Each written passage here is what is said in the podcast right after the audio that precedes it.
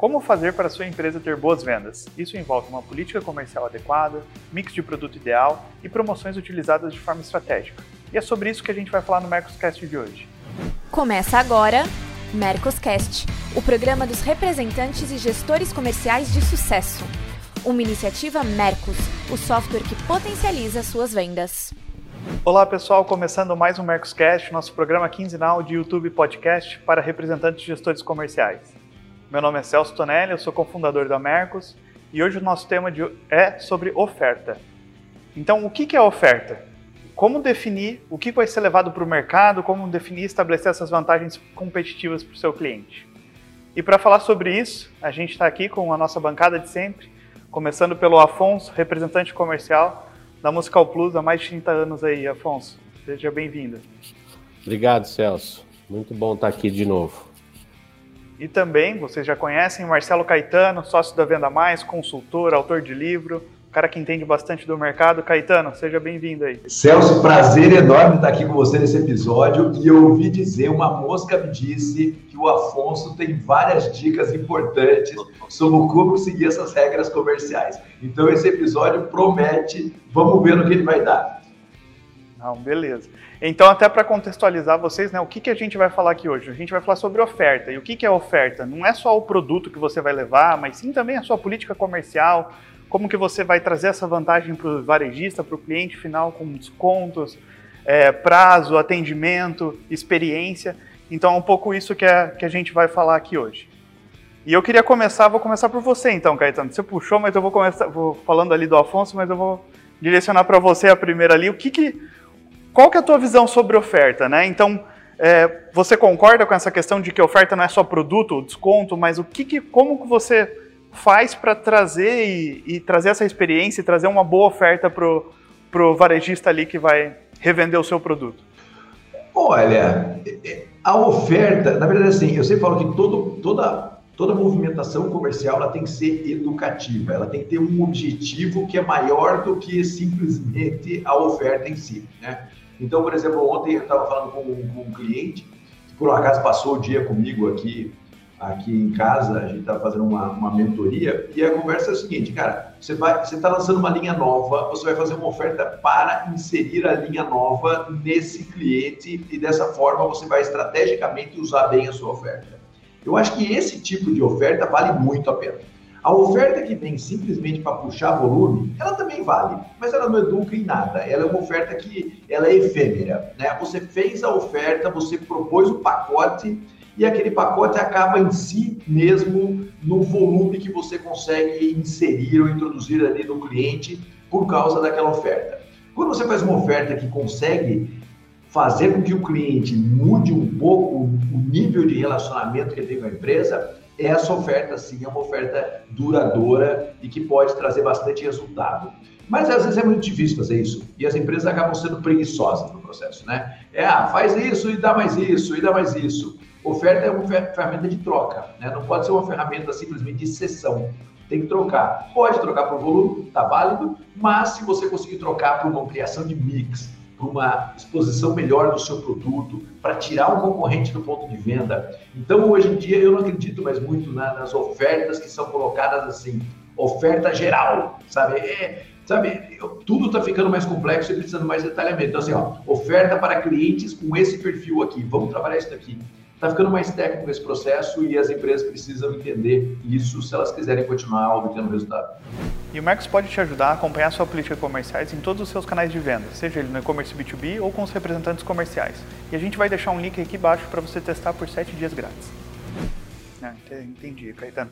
E, e como e, uh, a Alicia foi bem específico nessa questão de uh, trazer uma proposta diferenciada, na questão de uma oferta de uma proposta diferenciada de de algo que não está habitual a fazer, né? Mas o, é, e o que eu fico pensando também quando a gente vê aqui na Mercos é muito aquela questão do, de, de fazer a oferta, a oferta no sentido de é, a, a venda no sentido de ser uma, uma, uma constante, uma política comercial mesmo. Então eu queria até entender de, de você aí, Afonso, como que, que, que você vê como uma política comercial, não só pensando talvez numa questão pontual, como o Caetano falou ali, para uma alavancagem, para uma conseguir mix, mas uma política comercial que funciona bem na, nas tuas indústrias? Eu queria um exemplo de uma que funciona bem, uma que não funciona tão bem assim. Então, uma que dá mais autonomia, uma que dá menos. Como que você vê essa questão da política é, comercial como um todo? É, eu, eu, eu sou um... Caetano falou que a gente vai ter as políticas com, as regras corretas, mas não é isso. É eu acabo sendo um pouco crítico nisso, porque eu vejo que as indústrias uh, que eu tive e que eu estou até, uh, elas pensam numa hora que vai formular uma política comercial, elas pensam nela e não no cliente que ela vai atingir. É aí que está o problema, na minha visão, né? Minha, é uma visão minha só. É, e é uma visão por experiência e por, a, por até a gente ter acesso uh, e que faz a gente aprender a várias políticas comerciais. Eu tenho uh, oito representadas, eu tenho oito políticas comerciais distintas, né? Oito jeitos de vender, vamos dizer assim. E eu acho que elas são feitas, uh, na maioria das vezes, olhando para dentro e não para fora. Essa é a minha maior crítica. Se a gente pudesse, se as indústrias pudessem, as, as empresas pudessem, vamos dizer, decifrar esse, esse quesito de que eu vou fazer uma política comercial, é, eu tenho que pensar em quem? Não só em mim, não só no que, no jeito que eu vou vender, mas no jeito que vai ser é, receptivo isso. O mercado aceita? Qual o percentual de clientes que essa regra comercial vai atingir. É, depois disso, se possível for, é, eu defendo que uma política comercial não mude mês a mês. Né? Eu não, eu, eu acho muito complicado isso. Eu acho que o cliente ele tem uma facilidade, é meio óbvio que eu vou dizer, dele decorar a política comercial daquela indústria que não mudou a política comercial. Você falou da Mercos, é, ela não tem um cliente recorrente. É, ela não tá, ela não tem que revender o, o pacote, mas eu tenho que revender para o mesmo cliente todos os meses ou a cada quando eu for refazer a venda. Ele sabendo que a regra comercial é a mesma do que ele comprou anteriormente, é um facilitador para mim e para ele. Porque ele não vai ter que mudar o preço de venda dele na ponta, se eu chegar a falar, ó, o teu desconto era 15, agora é 10, eu acho que isso é um complicador. É, você só traz dificuldade para isso, para que o, o teu concorrente é, entre nessa brecha de você ficar alterando sua regra comercial. E aí eu critico, obviamente, quem não tem regra comercial. Que aí acorda de manhã, no dia primeiro, e fala, ó, o mês passado foi ruim, vamos detonar o desconto, vamos abrir prazo, vamos abrir preço, e aí o cara que comprou o mês passado, ele liga o representante e fala, velho, é melhor você não ligar para aquele cara. Porra, aí não, né? Então, essa coisa do, do. A regra comercial, eu acho que a política comercial é o reflexo da empresa toda. É, é o que ela quer para o mercado, o que ela quer para o produto. E eu também defendo de que mesmo tendo uma regra comercial fixa, ela tenha essas variáveis que o Caetano falou. Ó, eu vou ligar lá para o meu gestor e falar, ó, tem uma negociação com clientes é, XYPTO e ele vai comprar uma quantidade maior, ele vai ser um cliente recorrente na nossa carteira, eu acho que nós vamos vender tanto no semestre, tanto no ano para ele. O que, que nós vamos fazer para esse cara, para ele trazer ele para o negócio? Pô, é, esse parâmetro eu tenho que dar para a fábrica para ela fazer alguma coisa de diferente. Eu acho que precisa ter. E o que você falou, Celso, assim, para encerrar nesse, eu acho, eu gosto muito é, do que o representante e a, o meu gestor é, tenha uma autonomia para alguma coisa é, rápida. É, o cara faz uma proposta e eu falo, putz, vou ver aqui, mas dá um, um tempinho, agora a gente está em home, fala, ah, eu vou ver e já te falo, mas daqui a pouco você fala, beleza, fechou, cara, eu consegui isso para você. Eu acho isso, cara, importante, porque se você, representante, consegue essa autonomia, ou consegue fechar em cima de uma diferenciação que você consegue fazer para o cliente, você elimina os intermediários que possam entrar nessa negociação, é rápido. É, é, olha, não existe coisa melhor.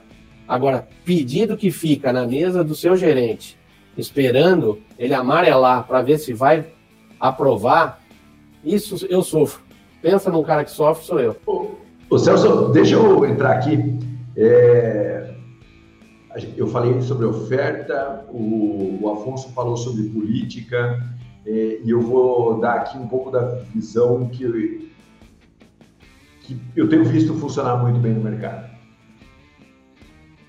A política comercial da empresa, ela tem que fazer com que o cliente saia, com que o cliente tenha certeza de que comportamento ele precisa ter para atingir tal objetivo comercial.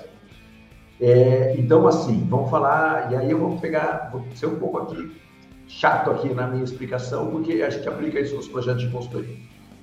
Eu tenho um eu tenho lá quatro perfis de clientes, né? Eu tenho um cliente pequeno que não tem potencial para comprar muito mais volume, porque se ele comprar mais volume ele vai se super estocar. Então eu tenho um cluster de cliente que é um cliente pequeno que não tem potencial para comprar mais volume, mas ele tem potencial para comprar mais mix. Esse grupo de clientes, eu tenho que ter uma política comercial que fale para ele, cara, você tem lá 5% de desconto, normal na nossa política tradicional. Se você quiser ter 7% de desconto, você tem que comprar no mínimo 20 itens da empresa. Quando o representante chega no cliente, ele já sabe o que ele tem que fazer para ele, ele ganhar os 7% de desconto. Não depende do cliente ficar, do, do representante ficar negociando, porque a política comercial é clara. Né? Aí ele pode falar, ah, cara, mas eu quero ter 10% de desconto. Ah, você quer ter 10% de desconto? Você pode ter 10% de desconto. Só que eles têm que comprar esse volume. Só que eu acho que esse volume pode não ser compatível, ou você vai ter que tirar um concorrente aqui de dentro para que você faça esse volume, senão qual o risco de, de encalhar. Se você não tem um cliente gigante que só compra produto comoditizado, o objetivo de você nesse cliente comoditizado, e esse cara gigante, já de repente, pelo volume dele, ele ganha um X de desconto, o objetivo dele, de você nesse cliente, é colocar produto de maior valor agregado nesse cliente. Então você cria quatro grupos de clientes dentro da sua estrutura e você faz uma estratégia de precificação e uma política comercial que estimule esse cliente a movimentar para onde você quer.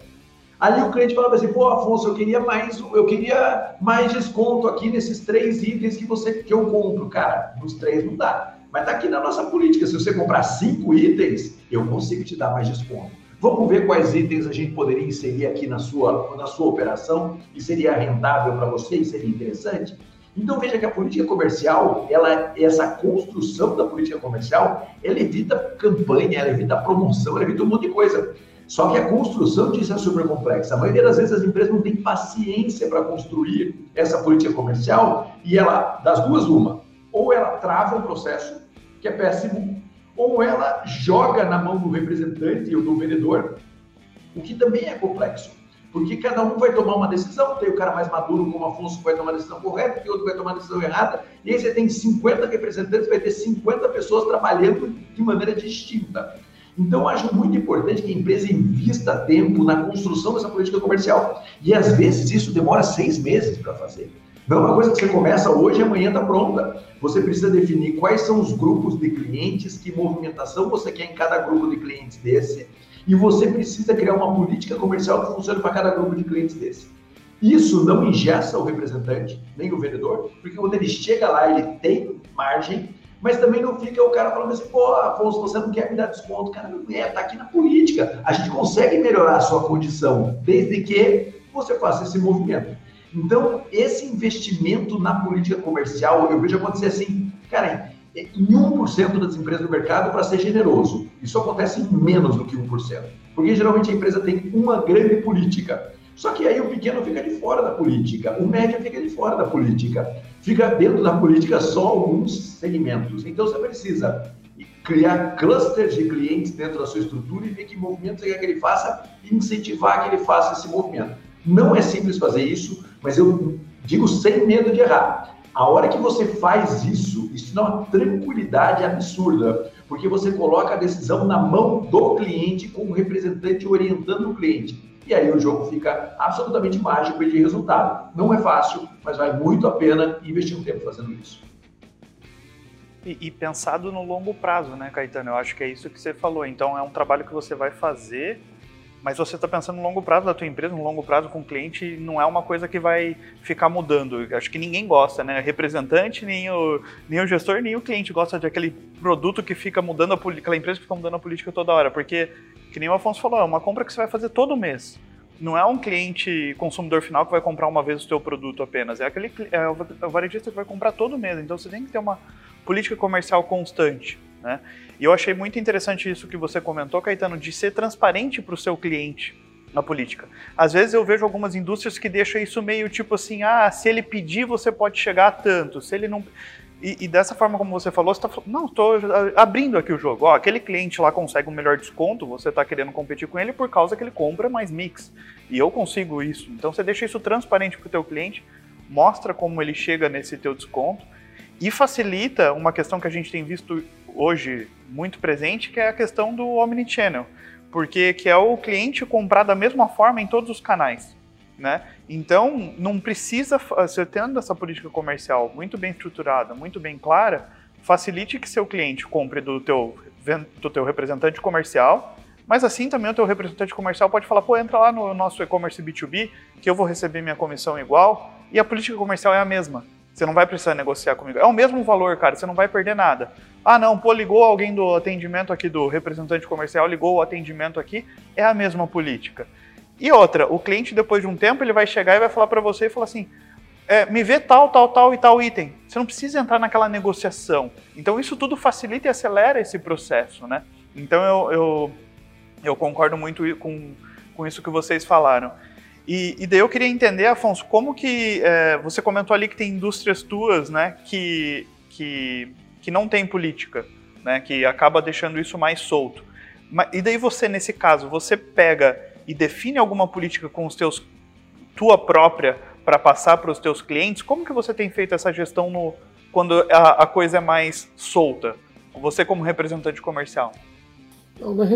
Quando eu falo que uh, não tem uma política, não é que é que elas existe um desconto base, né? Mas que ela é variável de produto a produto, mês a mês. Isso complica um pouco para o lojista, é, para o cliente que está comprando, é um pouco complicado para saber o que ele coloca no, no preço na ponta, é, se ele vai conseguir repor naquela mesma política comercial. Isso eu acho que é o X da questão também. Né? O que eu defendo, é, a gente cria aqui, tem empresas que a gente tem que se autogerenciar, é isso que eu, que eu quis dizer eu crio o, uma promoção em cima da política comercial da empresa, entende? Uh, por exemplo, uh, frete CIF, frete grátis uh, acima de um certo valor, que nem o, o, o Caetano falou. eu sei que o pedido mínimo daquela indústria é mil reais, mas é com frete a pagar. Eu já coloco como pedido mínimo o frete a, a a política comercial que eu crio é, ó, o pedido tem que ser 4 mil reais, uh, pedido mínimo é 4 mil reais, só que eu vou te dar o frete. Então, eu já estou criando um, um target para mim tirar um pedido um pouco maior e vou dar o frete. Teoricamente, a gente está puxando de um lado e dando do outro. Isso é uma política comercial que te dá essa flexibilidade. Aí você chega no cliente, que eu tenho clientes que não vai comprar 4 mil reais daquela marca. Aí você fala, não, fica tranquilo, eu faço no tamanho que você quiser. Qual que é a sua transportadora? É, eu acho que essa flexibilidade é que nos dá ah, muita cancha junto ao cliente, né? O que eu ah, critico é essa coisa de demorar a decidir uma, uma exceção, é, de que todos os meses o pedido que você tira, você tem que mandar para aprovar, e isso demora, cansa o cliente, porque o legal é você chegar numa, numa reposição, numa venda, e o cara te passar o pedido, você trabalhou o pedido todo ali, e você chegar e falar, ó, oh, o teu desconto é 15%, né? O cara sabe que é 15%. E você fala, olha, a promoção desse mês é com 5% extra. O cara vai olhar que aquilo é uma promoção, porque ele sabe que há 10 anos ele tem 15% de desconto, cara ele está vendo que ele está tendo uma diferença. Eu tenho experiências, olha, inúmeras experiências de dizer para você de que quando a política comercial é fixa, o cliente sabe decorado de que aquela fábrica dá um desconto X e a hora dela fazer uma promoção ela está dando um extra, cara, isso é, dá um resultado absurdo. Diferentemente daquela que amanhece na segunda-feira, no dia primeiro, e fala: esses itens agora saíram da promoção e entrou esses. Eu sei que isso é normal, é, a gente tem que trabalhar isso dessa forma, porque isso vai muito da importação, da chegada, a gente entende isso. Mas que dificulta, dificulta. Eu acho que isso a gente tem que criar aquilo que, a gente, que eu falei no início. Facilitadores da venda. A política comercial não tem que olhar para dentro, tem que olhar para fora a quantidade de clientes que a gente vai atender com aquela política comercial, com o jeito de vender. Né? Isso a sua equipe vai saber, isso também, né, Caetano? É, o cara faz uma política comercial, joga por e-mail para a equipe e não explica. É complicadíssimo, né? É, e, e, se você me permite aqui, eu quero pegar um ponto que o Afonso falou, que não pode passar desapercebido, que eu acho que é super importante a empresa, de alguma maneira, ela, ela gera uma percepção de valor para o produto quando ela precifica.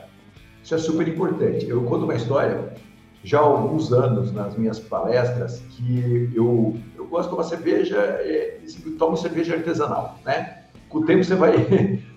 os hábitos vão ficando mais caros, né? Aí você para de tomar cerveja lá que, que, que tem milho e você começa a tomar cerveja artesanal. E eu lembro que eu tomava uma cerveja artesanal que ela era razoavelmente cara. E aí um dia eu chego no supermercado com a Bianca, que é minha esposa, e, e a hora que eu chego no supermercado, encontro a cerveja, cara, pela metade do preço. Nossa, olhei para a Bianca, peguei duas ou três garrafinhas, a hora que eu estava saindo no caixa, falei, Bianca, eu vou voltar lá.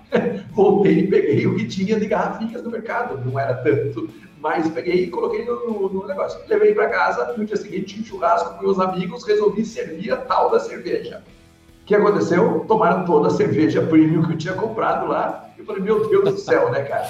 Aí, no outro dia, volto no mercado, a mesma cerveja estava pelo preço normal dela. O que, que eu pensei? Essa cerveja não vale tanto. Eu vou comprar uma outra cerveja. O que, que eu fiz? Eu comprei outra cerveja, paguei um preço mais caro, porque aquela outra cerveja tinha uma percepção de valor maior, simplesmente porque eu, aquela, aquela, aquela que eu consumia, ela abriu demais a precificação. E aí ela perde a credibilidade. Você fala, cara, se esse cara consegue vender por 10, por que, que ele fala que vale 20? Então eu vou comprar uma que vale 20, que às vezes é 18, às vezes é 22, às vezes é 18, às vezes é 22. Mas na hora que ela fala que, eu, eu fiquei falando o seguinte, quando voltar a 10 de novo, eu compro. Então eu vou esperar vir essa promoção de novo. Então veja que essa empresa, ela perdeu o lastro do produto de alta qualidade que ela tinha, porque a precificação dela depois contra. E aí, toda vez que eu ia no mercado, durante um tempo, eu gostava daquela cerveja, eu procurava ela se ela chegava perto dos 10 de novo. Não chegou, eu fui experimentando outras. Então veja que essa oscilação que o Afonso está falando, ela natural que ela aconteça. Mas quando ela coloca o seu produto numa percepção de valor de outro produto, pode até vender mais e vai vender mais no curto espaço de tempo mas ela lastreia. E depois, para você fazer de novo essa movimentação, é muito complexo. E a empresa não pensa muito nisso. Como a Afonso falou, chega nos últimos cinco dias do mês, pá, taca o pau, vai lá e baixa o preço e faz o negócio acontecer. Cara, você comunica isso para o seu cliente, e aí vira o mês e você fala, meu, agora não mais. Ah, não mais. e aí você vai gerando um ciclo que é bastante complicado, ou que eu chamo lá há muitos anos já, que é a curva do desespero. Aí o cliente fica esperando no final do mês para ver que loucura a empresa vai fazer de precificação. E aí você começa a gerar um processo que, no final das contas, destrói a margem da empresa, destrói a logística, destrói tudo, que é venda só nos últimos dias do mês, porque sabe que a empresa vai flexibilizar. E é uma política comercial, às vezes, que vai. um desconto assim tão expressivo, às vezes, que o a indústria deu para o varejo, chegou no consumidor final e o consumidor final mudou a percepção do consumidor final, que daí, putz, faz uma. traz um problemão, né? E daí, e daí às vezes, acaba acontecendo que volta e meia a gente vê que é, o, que é o seguinte: um cliente mandando o preço de outro, né? E fala, como que esse cara tá vendendo a tanto? Ah, foi uma promoção que eu fiz lá temporária. Pô, mas como assim? Agora vou ter que abaixar aqui, como que dá, né? Então, toda essa, essa. É, você tem que pensar muito na política comercial com, com essa questão de longo prazo e tudo mais, senão qualquer e nas suas promoções para não impactar no. E só para concluir, Celso, o cliente, o, o comprador, o inter, a loja, uma vez que você fez essa, essa, essa, esse desconto nesse valor é, perceptível muito diferente, o que, que vai acontecer com o cliente? Ele vai esperar isso de novo. E deixa de comprar o teu produto pelo valor correto. Você perdeu a prateleira. É o que o Caetano falou, é referência de valor. Você depreciou a marca, você depreciou o produto por uma promoção mal feita. É, ou por uma política comercial mal, mal feita. A hora que você perde a percepção de valor, que o cliente chega para você e fala qual é o teu valor? Que o preço que você está me oferecendo hoje é o que o fulano de tal está vendendo na ponta. Isso aí é caixão, né? É, e, bom, a gente já falou aqui, né? Tamo, falamos de promoção, a gente falou agora um pouco de política comercial, falamos agora, né, para fazer essa questão de, de pensar no longo prazo. Uma outra questão que a gente pensa muito na oferta, quando você vai levar para o varejista, é a questão de que produtos oferecer, qual que é o mix ideal. Né? Então eu queria entrar um pouco nessa questão com vocês. Quando vocês falam de mix de produtos, vocês têm uma estratégia de pô, eu vou oferecer esse mix para esse cliente que eu estou entrando, então esse é o mix de entrada. E, pô, agora, esse, agora em que momento que eu vou começar a oferecer mais produtos para esse cliente? Para aumentar a minha capilaridade naquele cliente. Como que, como que vocês veem isso, Caetano? Olha, a primeira oferta que você vai fazer com esse cliente é super, é super importante para mostrar que jogo você vai jogar dentro daquela empresa. Né? É, o cliente, porque você vai chegar no cliente, o cliente sempre vai, vai direcionar para o que interessa para ele. E eu falo que você tem que, por exemplo, assim, eu vou vender na sua empresa, Celso, você tem um bar, um pub, né? E eu vendo bebidas. Eu chego no um pub de médio porte. Eu, como representante comercial, como vendedor, como empresa, na verdade, mais do que como vendedor ou representante comercial, eu tenho que chegar ao seguinte: pubs de médio porte tem um mix sugerido desses 20 itens aqui, tá? É o que a gente chama de pedido perfeito. E eu vou chegar para o Celso e falar: Celso, você tem um pub médio, pô, que, que atende classe AB, eu tenho esses, essas 10 bebidas aqui que encaixariam perfeitamente no seu plano. Quem faz isso e quem sugere esse mix, na minha visão, deve ser a empresa. O representante tem que ter isso na mão, porque senão você fica, o Afonso tem uma visão, o outro tem outra visão, outra... o representante pode mexer no mix, mas a empresa tem que ter, olha, nós acreditamos que o pub médio porte que trabalha para público AB deveria comprar esses produtos. Quando você chega com essa postura, a empresa pode até falar assim, cara, esses 10 itens de jeito nenhum, vou começar com esses dois. Mas veja que ela já entendeu onde você quer chegar e já entendeu que tem uma lógica, uma estrutura. Mesma coisa que a gente falou lá atrás da precificação. Quando você não chega dessa maneira, você de alguma, de, alguma forma você deixa o representante ser levado pelo cliente, certo? E aí o cliente pode sempre falar, ah, me dá esses dois produtos aqui que são seus produtos mais baratos. Tá? E aí, cara, depois para você mostrar que a sua marca não é só aquilo, é uma disputa enorme para você fazer essa movimentação. Então eu prefiro que você chegue lá, cara, meus 10 itens sugeridos são esses. O cara vai falar, você tá louco, eu não quero 10. Mas você volta lá da outra vez e fala assim, daqueles dois que ele comprou, tem mais oito para ele comprar. E isso não pode ficar só a cargo de quem vende. A empresa precisa, hoje eu estou chato com o empresário e com o gestor, a empresa precisa ajudar o representante comercial nisso. Porque às vezes o cara está sozinho lá no campo, ele não tem a lógica. Nem todo representante é maduro, é preparado para criar essa lógica e essa dinâmica. Então a empresa precisa criar isso. Então, a, chegada sua comigo, você pode falar, cara, eu tenho 300 itens, eu estou falando para você oferecer 200, porque também o cara nunca vai querer. Mas estou falando, cara, o seu tipo de negócio cabe muito bem esses 10 itens que eu tenho aqui, esses 20 itens que eu tenho aqui. Ele pode não querer, mas você já jogou lá em cima da mesa dele. Na volta, você vai trabalhando esses pontos. Então, acho que a empresa tem muita responsabilidade nesse processo. Veja, falamos aqui responsabilidade na precificação e na, minha, na sugestão da precificação e movimentações e também sugestão de mix. A empresa deveria ter uma ajudar o representante, porque é muito fácil você fazer isso. Porque os clientes não são muito distintos. Afonso, por exemplo, né? Vou eu me meter aqui na vida do Afonso. Afonso muito, conhece muito mais. Mas Afonso o quê? Ele tem loja de instrumentos musicais que são só instrumentos musicais, pequeno porte, boutique mesmo, alta qualidade. Esses caras, a empresa que o Afonso representa, deveria ter um mix para oferecer para esse cara. Tem um outro que é multi coisas e também tem instrumento musical. Não adianta você querer colocar nesse cara um produto muito específico, porque ele vai encalhar. Esse cara tem que ter os produtos que alguém mais generalista vai buscar. Então, a empresa tem que ajudar. O representante sozinho tomando essas decisões, e qualquer pessoa tomando sozinha a decisão, é muito ruim. Então, a empresa, quando ela cria esses grids, quando ela cria essas lógicas, o representante, pelo menos, tem um balizamento e ajuda ele a tomar a decisão junto ao cliente. É, é, isso que você comentou é, é, bem importante, né, Caetano? Porque, porque se você deixa na mão do teu representante, ele vai aprender, mas ele vai demorar. E depois, se você te perder aquele representante para saiu da tua empresa, foi para uma outra pasta, você tem que contratar um outro cara, esse cara também vai, meu, vai, vai penar para aquilo. Então, se você tem isso bem formatado como indústria, facilita, né? Essa questão que você comentou do pedido ideal, né? O pedido, como é pedido ideal? Perfeito, pedido perfeito. É, eu lembro de uma, de uma palestra sua que você contou lá aquela história de, pô, vamos pensar um cara que está abrindo uma loja, chegou para o representante e falou assim, cara, o que que eu ponho aqui nessa loja, né? a indústria tem que dar essa, essa fazer esse pedido, pedido perfeito, ter isso pronto, né? Para aquele perfil de loja é isso aqui que você vai vender. Para aquela outra é isso, né? O, o Afonso ali, eu sei que ele tem essa essa diferenciação, né? Ele tem produtos, por exemplo, que ele sabe que ele vai oferecer mais para quem está mais no e-commerce. Tem produtos que ele vai oferecer de uma forma diferente para magazines, por exemplo né? Para quem vende multi, multi coisas, não vende só instrumentos musicais. E tem produtos que é para especialista para aquela loja de instrumentos musicais que vai atender o músico mesmo. Então acho que ter esses mix bem, bem específicos para cada um faz, faz ba bastante sentido. Isso é só, só para cortar e desculpa mesmo assim. Não, Gestor comercial, pergunte para o seu representante, pô. Não queira inventar esse mix sozinho.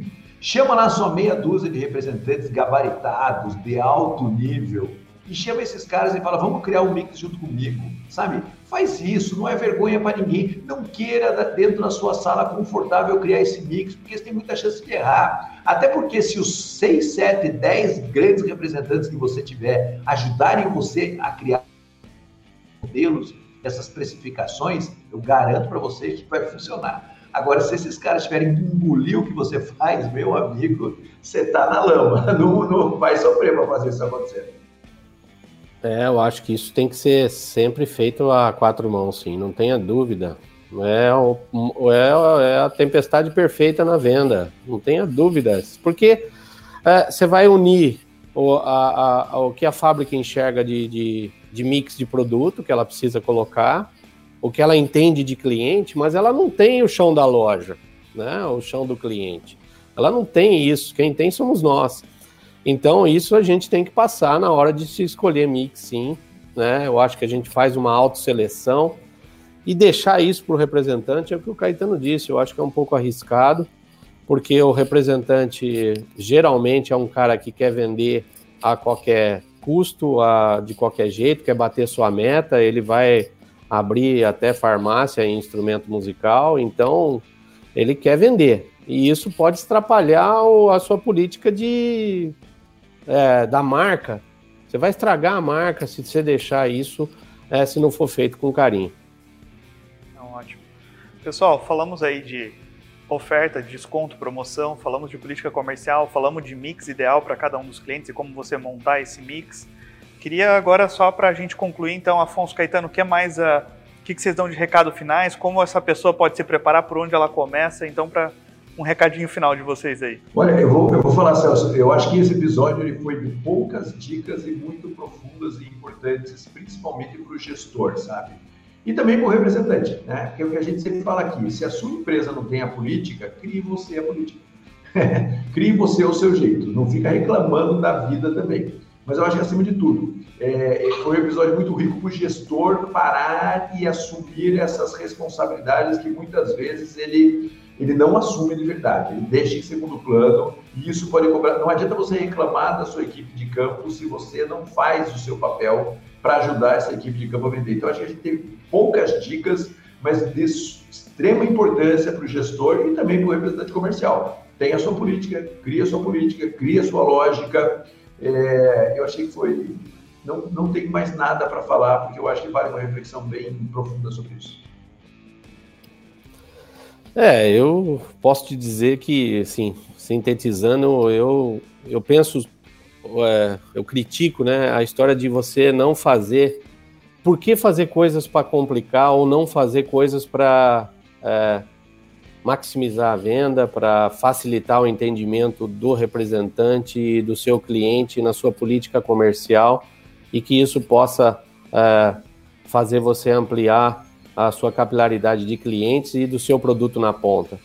É, se todo mundo pensasse assim, talvez o pensam, mas o erro é exatamente o que o Caetano disse: é, é o cara achar que está fazendo sozinho, vai fazer o certo.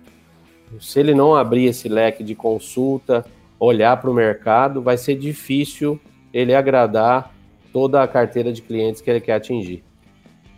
É isso. Muito bom. Afonso Caetano, muito obrigado. Queria também te convidar, você que está acompanhando, a se inscrever no nosso canal, curtir, ativar o sininho aqui para receber as notificações e também comentar o que, que você está achando aqui. E até a próxima!